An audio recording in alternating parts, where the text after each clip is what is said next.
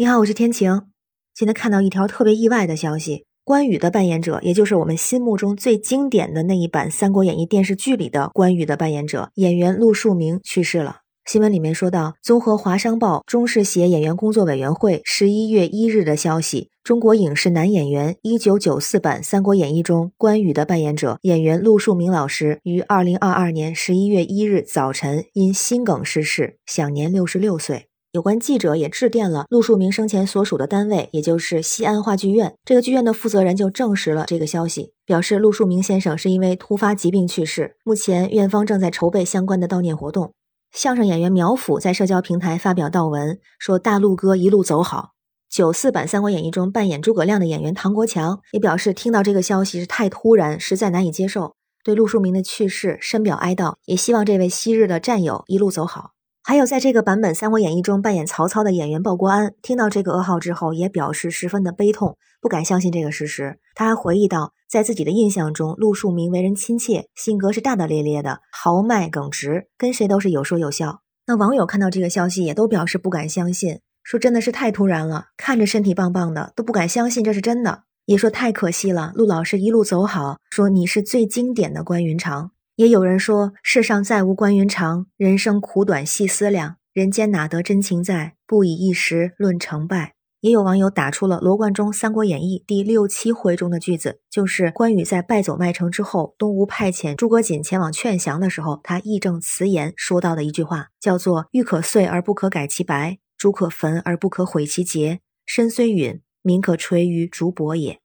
那我看到这个消息之后，也特别的意外。而且其实我对陆树铭这个名字没有那么熟悉，因为在我的心里边，他就是关羽，他没有别的名字。因为我十来岁的时候看的那个经典版的《三国演义》，印象里边关羽就是长这个样子，他就是书里写到的那个身长九尺，髯长二尺，面若重枣，纹若涂脂，丹凤眼，卧蚕眉，相貌堂堂，威风凛凛的那个形象，觉得他就是关公本尊。我就在百度百科上输入他的名字陆树铭，然后打开页面的时候，发现那个页面已经变成了黑白色。真的是很难过。那资料里写到，他是一九五六年八月十五号出生在山东省的青岛市，在一九六六年的时候，全家搬到了陕西。一九八零年的时候，考到了西安话剧院，随后就开始了他的话剧演出，还有后面的影视剧的演出。他经典的话剧作品就是一九八八年在西安话剧院创作的一部话剧，叫做《苍凉青春》，里面饰演二万子，后来也塑造了很多非常经典的角色，比方说还和巩俐、张艺谋等合作出演了一部古装奇幻爱情电影。叫做《古今大战秦俑情》，在里面演的是秦始皇。他还演过一部很特别，他甚至都没有露脸的，但是却非常非常经典的一个电影，就是《大话西游之大圣娶亲》里面的牛魔王。不过咱们最熟悉也是他饰演的无比经典的一个角色，就是关羽。从九四年到现在二十八年，将近三十年的时间，还被奉为是经典之作。滚滚长江东逝水，浪花淘尽英雄，也深深刻在咱们的记忆中。所以也有网友留言，就写下了这句话。而且陆树铭老师他的形象和关羽实在是太贴合，他是一米八六的个头，体格非常的威武，肚子还是微微的鼓起，还给人一种非常有气势的感觉。同时他还特意的去琢磨关羽的性格，一举一动从形到神都非常的相似。那因为关羽也有多个版本，所以之前有网民做调查，说到底是哪位关羽长得最好？陆树铭老师就不负众望拿到第一名，那个评价就是唯有如此，陆树铭以后就没有关羽了。那据说陆树铭老师能参与到《三国演义》，还有一段故事。之前有文章说，那一年他正在外地拍戏，忽然就刮来了狂风暴雨。说平时非常谨慎的他，那天是心神不宁，就觉得自己家门窗好像没有关，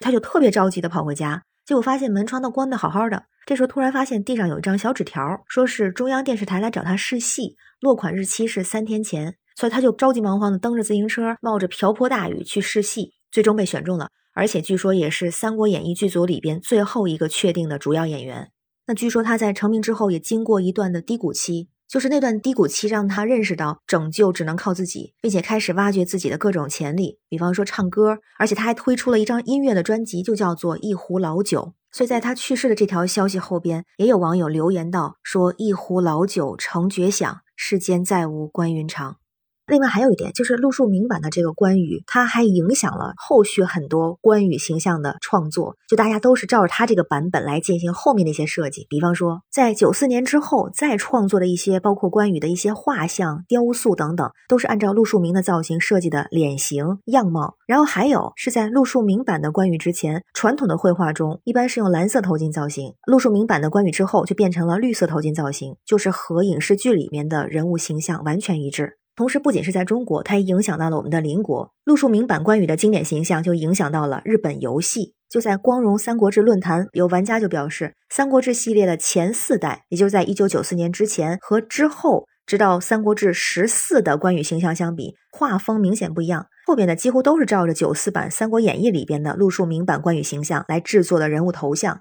那后来还有很多款三国游戏邀请陆树铭代言，比方说在二零一六年的时候，已经六十岁的陆树铭再度出山扮演关羽，为《三国群英传》这部手游来代言。那同时，这部手游里的主题曲《大丈夫》也是由他演唱的。所以想到他之前说过的一句话，就是他塑造了关公的形象，但是关公又塑造了他的一生。他说：“我不求多么辉煌，但求对社会有一点贡献就可以了。”我在网上突然就看到，就是当时九四版《三国演义》里边桃园三结义的那个剧照。然后也在想，当时的刘关张现在都怎么样了？然后也查了一下，说刘备的饰演者孙彦军，《三国演义》之后也是获得了观众的认可，也一直被评为国家一级演员。但是后边呢，好像一直在走背运。当时有说刘备嘛，据说参加了几个大项目，但是都失败了。最郁闷的时候还发生了车祸，而且一度被告知要被截肢。但是后来他没有被截肢，但是经过很长一段时间的恢复期，他自己的事业耽误了，他就退出了一线，就办了一所教表演的学校，当了校长。后来出了一次意外，就是二零一九年的时候有一场火灾，让大家注意到了他。说当时在给电动车充电的时候，意外发生了火灾，就是人没什么事儿，但家烧没了。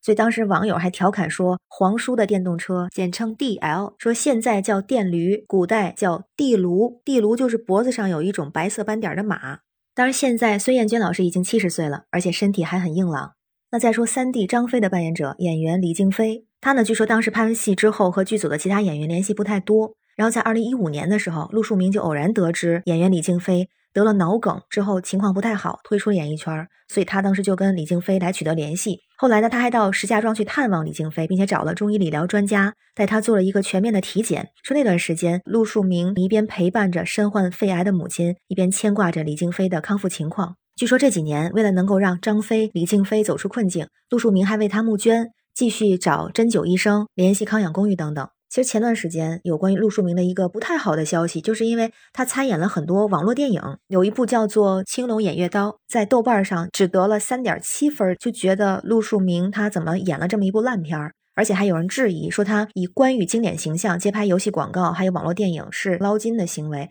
但是在他去世之后，其实就有网友在微博爆料说，近几年来他去接演这些网络电影、拍摄网络游戏，实际上也是为了帮助他的三弟张飞演员李静飞。但是现在也没想到，二哥好像先于三弟撒手而去。所以有人说，在经典著作中，关二爷虚岁六十，刚好一个甲子。陆树铭陆先生六十六岁追随关二爷去了。那在小说里边，这桃园三结义的三兄弟也是关云长先走一步，所以似乎感觉到也有一种连结，也觉得真的是特别难料，真的是特别可惜。那在三国的故事中，关羽和张飞都是被他们的敌人杀害，那好像现在这个敌人就变成了疾病。所以也觉得我们人生在世需要多多注意身体，因为有很多的不管是演员还是其他的工作者，在工作中都非常的疲劳，非常的劳累。那像我们的陆树铭老师，他也是非常的多才多艺，留下了经典的作品，留下了经典的深入人心的关羽的形象。愿陆树铭老师在令世没有痛苦，也愿在世的不管是三国中的人物，还是平凡的我们，都可以爱惜身体，保重自己，健康最重要。那你喜欢陆树铭老师饰演的关羽形象吗？欢迎在评论区留言，我们一起愿他一路走好。我是天晴，这里是雨过天晴。感谢你的关注、订阅、点赞和分享，非常感谢你的支持，让我们每天加油，每天健康。拜拜。